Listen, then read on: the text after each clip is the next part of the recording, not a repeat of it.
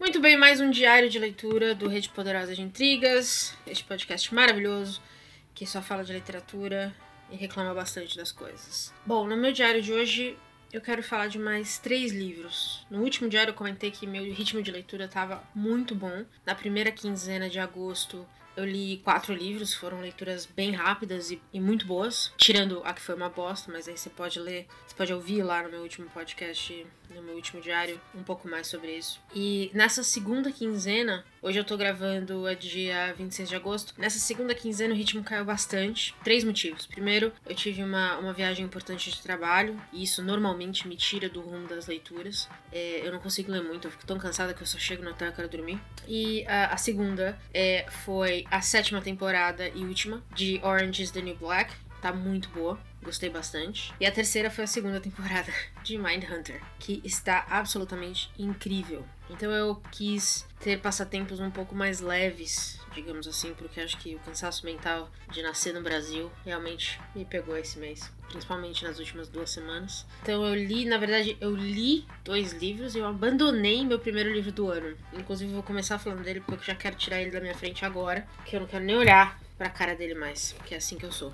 O Encantamento de Lily Dow é o nome do livro. Seria a minha primeira experiência com a Siri Hutzvet. Já comentei, eu comentei que eu estava lendo ele, mas eu não tinha, não comentei muito sobre a leitura. Basicamente eu abandonei esse livro porque eu cheguei na página 180. O livro tem o quê? 280. Então eu cheguei a 100 páginas do final e nada tinha acontecido ainda. Eu comecei a ficar absolutamente desesperada. Eu falei, assim, não é possível, não é possível. Eu devo ter lido, devo ter pulado página, devo ter pulado um capítulo inteiro, ou meio livro, porque Falta 100 páginas para esse livro acabar. E nada aconteceu até agora. E eu não vou mais perder tempo lendo. Então eu decidi que, mesmo faltando menos página para ler do que eu já tinha lido, que eu ia abandonar esse livro. Então, se alguém já leu esse livro, por favor, converse comigo sobre. Me, me acha lá no Twitter. Poderoso Resumão, e vem falar comigo sobre esse livro, porque realmente que experiência ruim, que história lenta, que coisa chata, pra caralho. Então, Abandonei. Primeiro, primeiro abandono do ano. Achei que eu não ia ter abandono esse ano. As leituras estavam indo bem, mas infelizmente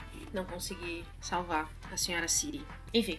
E aí, terminei dois livros, que é sobre esses. Sim, eu posso falar um pouquinho mais. É, eu terminei o Notícias Manual do Usuário do Alain de Botton, ou Alain de Botton, não sei como fala o nome deste senhor. É, eu já tinha comentado sobre esse livro em algum diário. Faz tempo que eu comecei ele, aí empaquei. Empaquei geral. Não conseguia caminhar com a leitura por nada no mundo. Encostei ele um pouco, fui lendo outras coisas, até dá vontade de, de ler ele de novo. E aí, esses últimos dias eu decidi que eu ia terminar o livro. Peguei e terminei de ler. Então, para quem não lembra, pra quem não ouviu, me ouviu falando sobre esse livro, ele é basicamente um resumo e algumas, algumas filosofias ou filosofadas, devo dizer, sobre vários temas envolvendo notícia. Então ele é dividido em seis partes: política, noticiário internacional, economia, celebridade, desastre e consumo. Então, para cada um desses temas, o autor vai analisar algumas notícias e em cima disso ele vai falar um pouco sobre a sociedade em si. As partes mais interessantes são, obviamente, política e notícias internacionais, porque são coisas que eu acho que, de novo, o Brasil de 2019 está basicamente esfregando na nossa cara todos os dias. Então tem alguns pontos muito interessantes aqui, é, de verdade, em que ele fala como a gente analisa a notícia, como nós deveríamos pensar a notícia, como nós deveríamos é, esperar a notícia. E ele também fala do ponto de vista do jornalista, né? Porque é muito difícil você ser interessante 24 horas por dia. Então ele me fez repensar muita coisa sobre o ciclo de 24 horas de notícia, né? Se ele é real, realmente relevante e se ele realmente traz notícias que vão impactar o nosso dia a dia. Porque de fato, só é notícia ou o que é interessante pra gente é o que toca o nosso dia a dia. Então ele até comenta sobre uma notícia do Congo, por exemplo. Ah, um, um ministro foi preso por corrupção no Congo. Por que, que ninguém vai se importar com isso? Ou porque alguém deve deve se importar com isso. Então ele começa fazendo essas perguntas que eu acho que são muito relevantes e são muito pertinentes quando você é bombardeado de notícia o tempo inteiro. Ainda mais se você tá sempre nas redes sociais, né? A gente não, não tem que lidar mais só com a notícia, mas também com a notícia falsa, o fake news. Então é bem profundo isso, como a gente analisa a notícia e dessa importância da gente ter em mente o contexto da notícia e tentar entender, analisar mesmo de onde ela vem, por que, que ela está sendo dada e, e se é mesmo, de fato, notícia e é relevante. Então, achei, achei o livro bom. Ele tem alguns momentos de filósofo de bar, sabe? Então, ai, a parte de celebridades principalmente é bem filosofia de bar, mas assim, não é o que vai destruir o livro e na verdade é uma parte bem rápida de ler, então não, não fez grandes enfim, quando eu engrenei a leitura, eu acabei o livro em um dia. Então é um livro relativamente rápido de ler. As partes mais interessantes para mim foram mesmo as primeiras. E depois o livro deslanchou, porque eu já eu tava um pouco menos interessado, diria, talvez, no tema. Então a leitura deslanchou e aí terminei o livro. Então, boa leitura, três estrelinhas ali, fofas, simpáticas, filosóficas. E o terceiro livro sobre o qual eu quero comentar com vocês é O que Alice Esqueceu, da Liane Moriarty. A Liane é autora de Big Little Lies, ou Pequenas Grandes Mentiras, que é o livro que deu origem à série na HBO. A série é muito boa. É, então, a primeira temporada da série é basicamente o livro. Não existe um segundo livro. Então, a segunda temporada da série já sai dos livros, ou do livro. É, gosto muito de Big Little Lies. Eu terminei a segunda temporada é, faz um mês e gostei bastante da segunda temporada. Parece que vai ter uma terceira. Então, esse é o típico caso de se você terminou o livro se perguntando o que, que aconteceria, a série está respondendo isso. A Liane escreve muito bem. É, ela é uma australiana que publica. Ela publica bastante livro. Eu tô bem impressionada com o número de livros que essa mulher.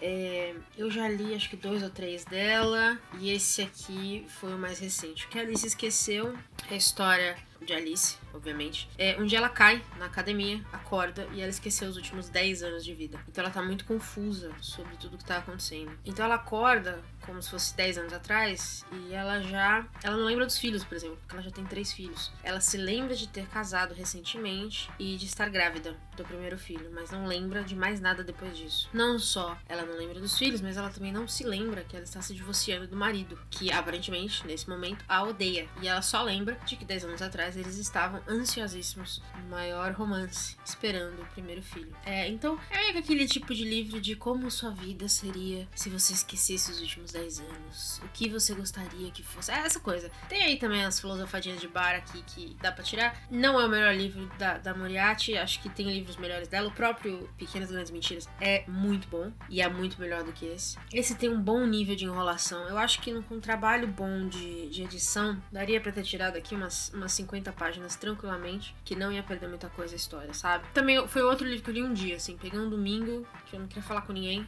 Enfim, a maioria dos meus dias são assim, mas domingo principalmente.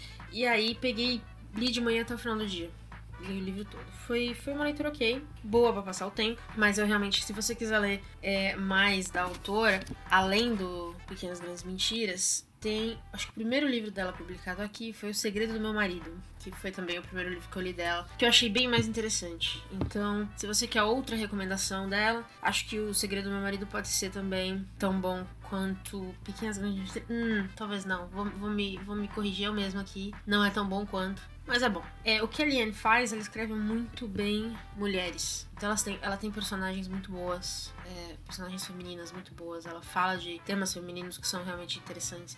E ela faz isso com propriedade. E as mulheres não são chatas ou, ou muito clichês Algumas são, porque eu acho que é difícil fugir disso, mas as principais tendem a ser um pouco mais interessantes. Então acho que é por isso até que eu gostei da, da Liane, da, da escrita dela, e tenho acompanhado o trabalho dela, pretendo ler mais coisas dela. Não é esse livro que vai me fazer parar, mas é, esse aqui não foi realmente a melhor obra que eu li dela. E é isso.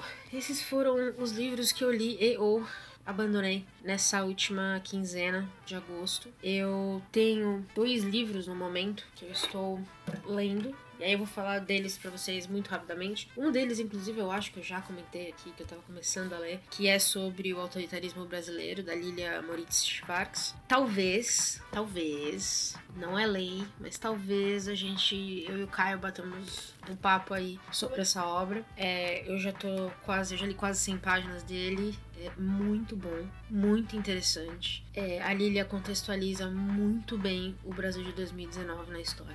Chega a ser. Eu não diria assustador, porque tem muita coisa aqui que a gente intrinsecamente sabe, mas não queria saber, né? Então é meio triste nesse sentido. Mas é um livro bom, eu acho que é um, um livro. E de novo, acho que eu comentei a mesma coisa no outro diário, que é. A Lili é uma socióloga, se eu não me engano. Mas o texto é muito fluido e é muito fácil de ler. Então, quem tem ranço de ler obras sobre sociologia, e eu tenho, eu, eu tive. Esse aqui não é um desses livros técnicos. Ele é um livro bem tranquilo de ler, é bem elucidativo e, como eu disse, bem assustador. O outro livro que eu estou lendo é O Homens e Guerra, do Andreas Latko, é, que saiu pela Carambaia numa edição primorosa, como tudo que Carambaia faz. Capa dura, fonte colorida dentro, separação de, de capítulo, tá uma coisa assim maravilhosa. Eu comecei há pouco tempo a leitura, então li pouquinho dele, li 20 páginas. Então não sei dizer ainda é, muito sobre a história, mas é, conto mais em breve, quando eu terminar a leitura ou dar uma engatada aqui, uma engrenada texto, eu volto pra conversar. Aparentemente é uma obra seminal sobre guerra. Então é uma obra muito importante. E o meu mês de setembro vai ser um mês dedicado a leituras de história e guerra. Então Deus, Deus me ajude, porque com esse Brasil e lendo sobre história e guerra, não sei se eu chego no final do mês. E é isso. Chega de ladainha. Esses são os livros sobre os quais eu queria comentar com vocês. Como sempre, estamos no Instagram, no Twitter. Só Instagram e Twitter, que é o que eu aguento ultimamente. Já saí do Facebook e tudo mais. Então acha a gente lá. Visite Poderoso Resumão, a gente tem resenha toda semana, fresquinha, bonitinha. Falamos de todo tipo de livro. Espero vocês lá e voltem aqui, porque em breve teremos episódios novinhos também. E tchau! y'all. Uh, read a book, read a book, read a motherfucking book,